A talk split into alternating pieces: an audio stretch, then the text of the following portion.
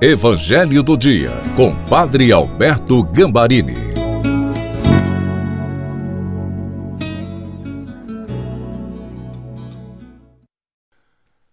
Olá, família querida! Sejam todos bem-vindos, bem-vindas ao Evangelho do Dia de terça-feira e hoje através de duas histórias, duas parábolas, a do grão de mostarda e fermento, Jesus vai revelar para nós o poder que existe na palavra para quem a pratica, iluminado pelo Espírito Santo. Lembre-se, quando você compartilha o Evangelho do dia, você está enviando Jesus. Faça isso.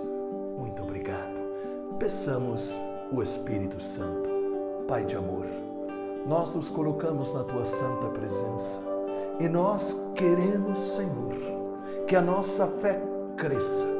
Por isso buscamos o alimento do Evangelho. Ilumina-nos com o Espírito Santo. Em nome do Pai, do Filho e do Espírito Santo. Amém.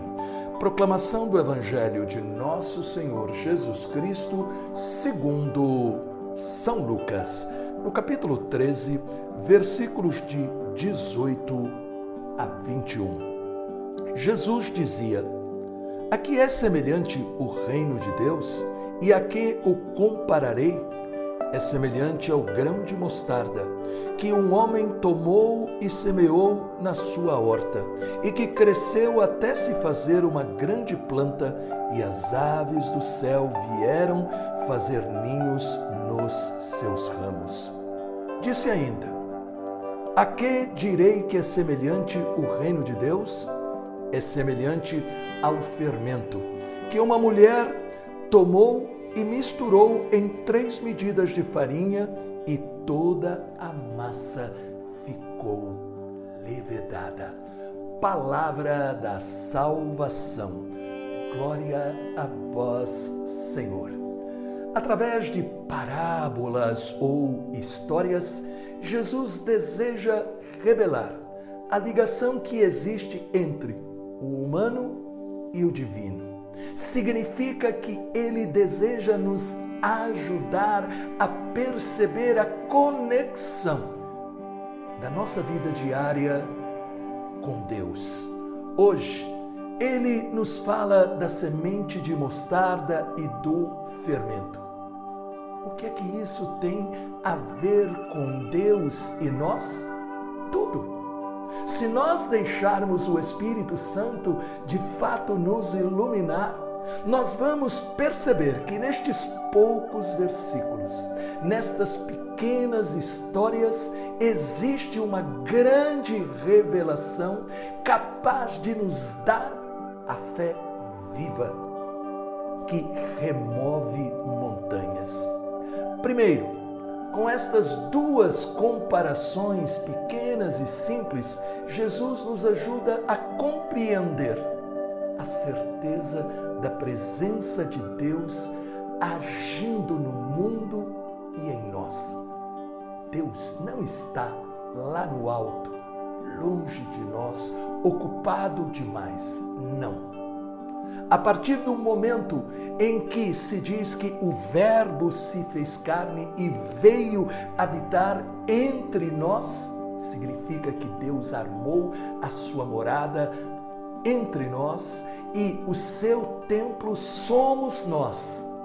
Que notícia estupenda que neste momento você seja curado, libertado de toda sensação de solidão porque você é a habitação de Deus.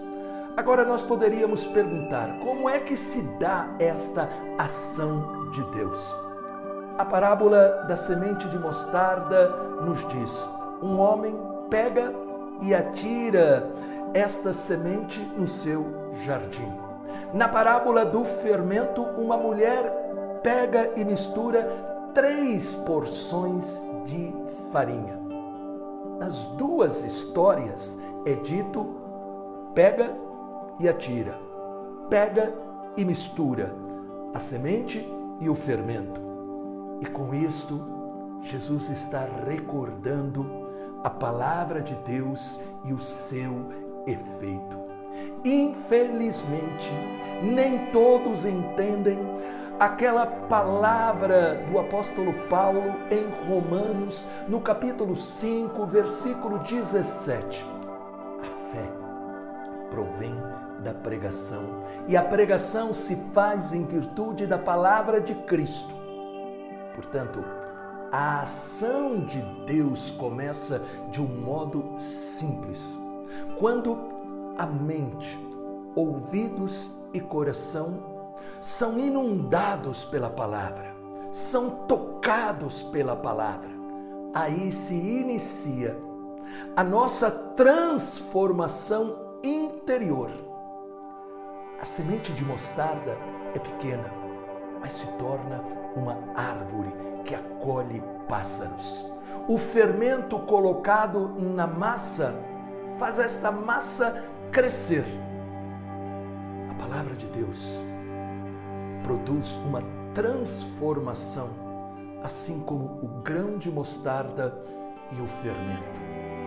É preciso aprender realmente a deixar que este grão frutifique, que este fermento faça crescer. É necessário crer, confiar e às vezes também saber esperar os resultados, mas com a certeza. Eles vêm, eles acontecem. A palavra foi escrita para apresentar o tesouro de Deus e realizá-lo em nossa vida. Pela palavra, quando você nela crê, você recebe os milagres. Neste momento você está ouvindo a palavra.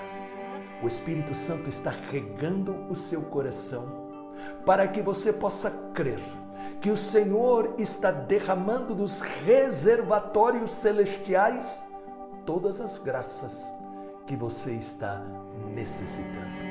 Pai, cobre estes teus filhos e filhas com o poder da tua palavra e realiza em suas vidas as graças, as bênçãos e milagres que estão necessitando.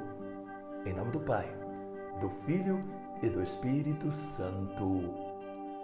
Amém. Se esta palavra falou ao seu coração, deixe um comentário e diga: rega-me com o Espírito Santo e eu tomo posse da palavra. Compartilhe esta mensagem Deus te abençoe, os anjos te protejam e salve Maria!